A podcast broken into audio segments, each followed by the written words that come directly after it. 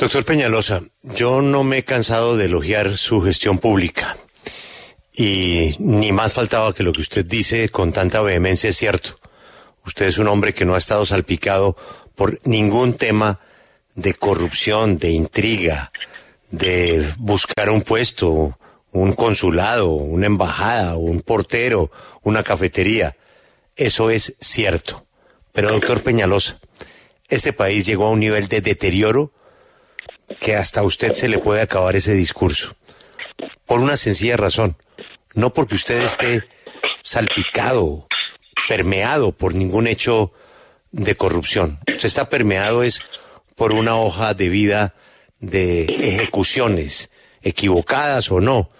Pero lo suyo es hacer y hacer y mirar el futuro.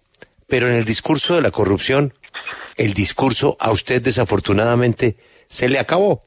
Y se le acabó por una razón, porque usted es candidato de uno de los partidos que han liderado la corrupción en Colombia.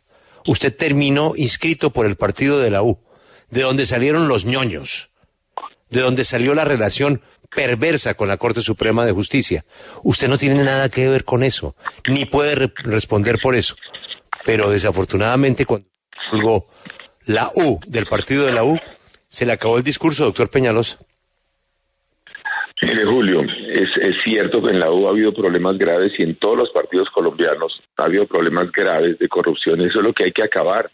Pero también hay gente buena, correcta, que ha hecho que ha hecho un trabajo serio. Entonces, precisamente eso es lo, que, hay que, lo que hay que depurar.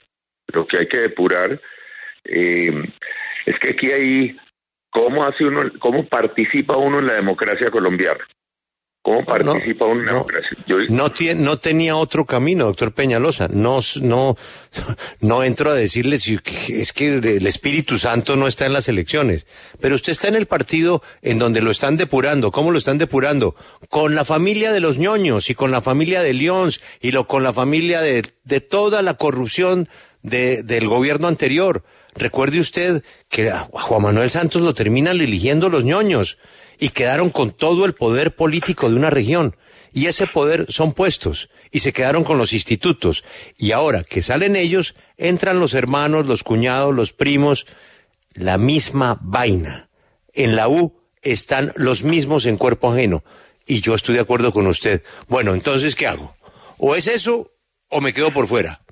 Entonces usted dice, pues es eso, y me meto y trato de arreglarlo. Y pues Solo desearle suerte, doctor Peñalosa, pero el discurso de la corrupción, en su caso, se acabó.